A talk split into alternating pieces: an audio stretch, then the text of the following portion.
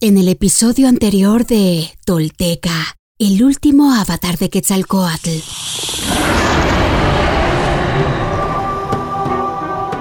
Huemac es enredado por Tezcatlipoca para hacerle creer que Seacatl ha transgredido las leyes y está sembrando discordia en la región para hacerse con el poder en medio de la guerra.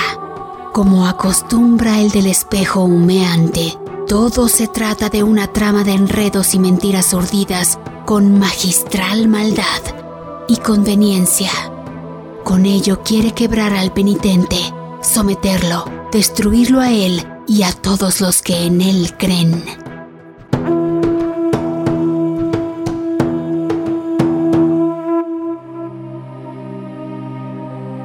En los indios de México y Nueva España de las Casas, dice, Muchas cosas hacían o dejaban de hacer por los sueños en que mucho miraban, de los cuales tenían libros y lo que significaban por imágenes y figuras.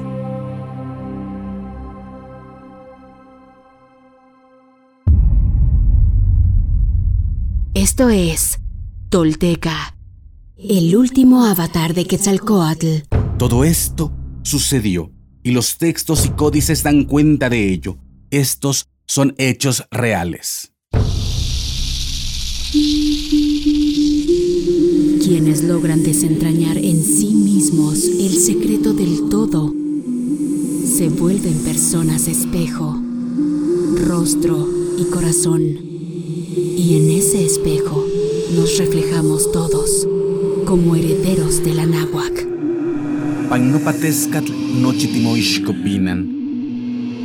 Toish Yolotl. Tolteca, el último avatar de Quetzalcoatl, un podcast basado en la obra de Frank Díaz y producida por Nación Tolteca y Fundación Donde Educarte. Producción y realización, Warp. Narración, Mardonio Carballo. Suscríbete a nuestro podcast y síguenos en redes sociales como arroba Nación Tolteca.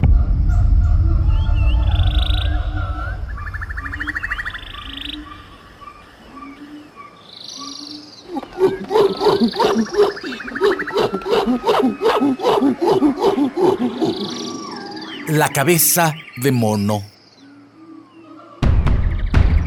Tambores de batalla se escuchan en el Anáhuac Envidias y traiciones flotan en el aire como el aroma del copal, pero con un rancio gusto a conflicto. Tezcatlipoca se frota las manos gustoso, pues su veneno sigue siendo efectivo.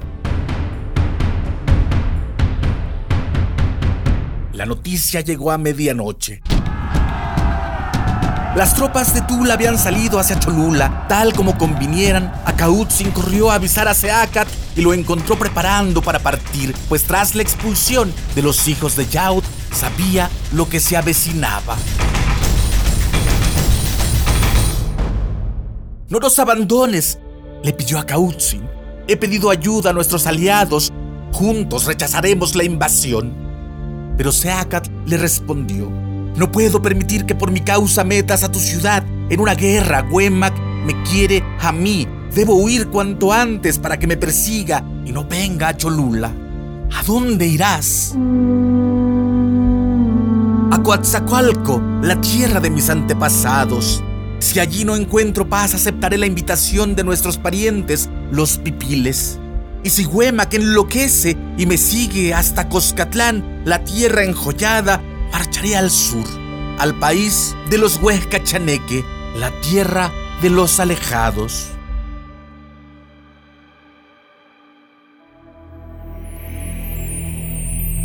Comprendiendo que estaba decidido a partir, a le entregó su hacha de cobre y le aconsejó: El camino será duro, no te duermas y protégete. A continuación le rogó: Puesto que temo que no volverás, te pido que nos dejes un recuerdo tuyo, para que viéndolo de continuo no te olvidemos. También nuestros hijos, al ver tu legado, sabrán que tan divino Señor recibió nuestra hospitalidad. tenía Seacat ciertas piedras verdes talladas a semejanza de aves y serpientes. Una de ellas con una cabeza de mono muy bien imitada del natural. Le entregó las piedras, así como una copia de la crónica de la comunidad y algunos cabellos de su barba que a le pidió.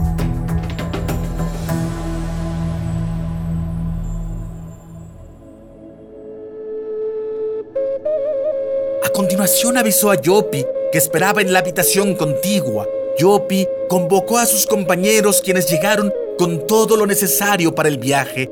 Seacat, conteniendo las lágrimas, abrazó a Kautzin y lo bendijo.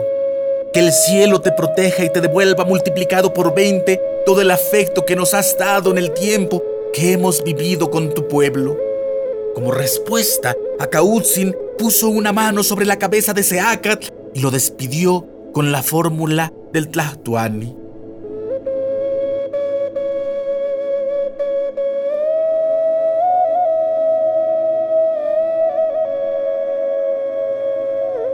Que te llama el Señor de los caminos y es momento de llanto y despedida, ve en paz, mensajero divino. No olvides a tu pueblo, recuérdanos donde quiera que vayas, y yo no dejaré que te ataquen las fieras, ni te lleve la peste. Esfuérzate, oh mi Señor.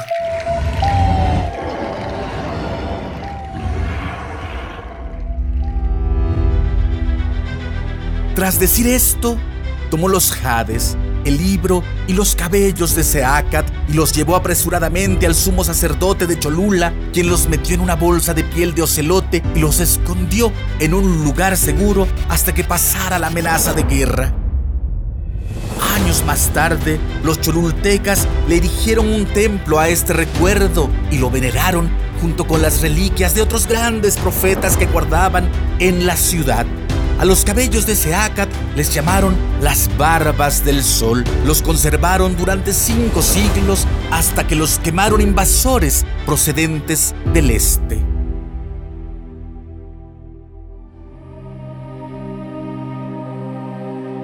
El códice florentino dice, aquel que va con integridad a la muerte heroica, viene a llamarlo el sol, vive a su lado constantemente y para siempre es feliz.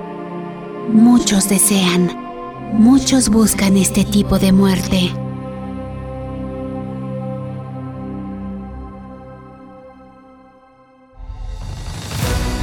Sea Topil Naxil Quetzalcoatl, nuestro señor Unocaña, cuarto paso de la serpiente emplumada, tu destino te reclama y las profecías siguen marcando los senderos que debes seguir en ruta a tu iluminación definitiva, esa que te espera en el horizonte de tu vida por donde sale el sol.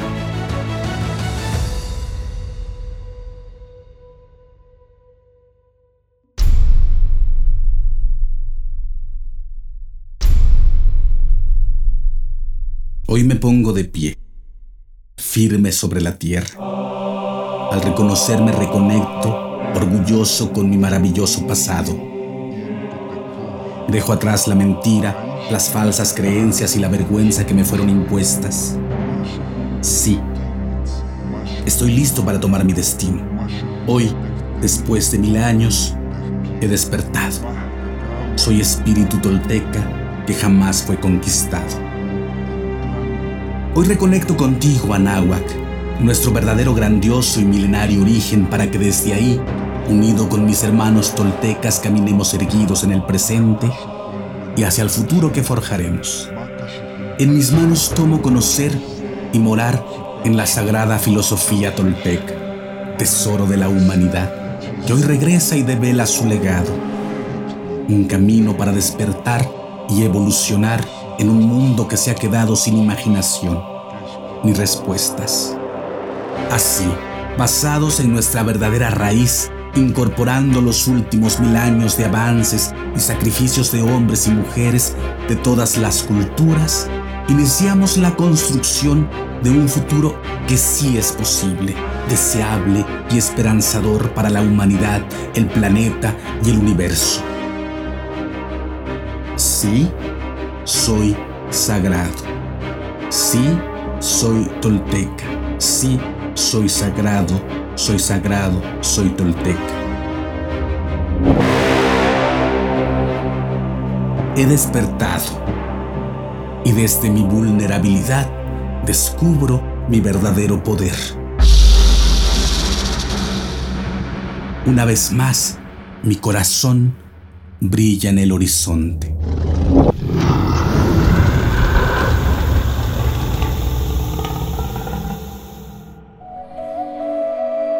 Suscríbete a nuestro podcast y síguenos en redes sociales como arroba Nación Tolteca.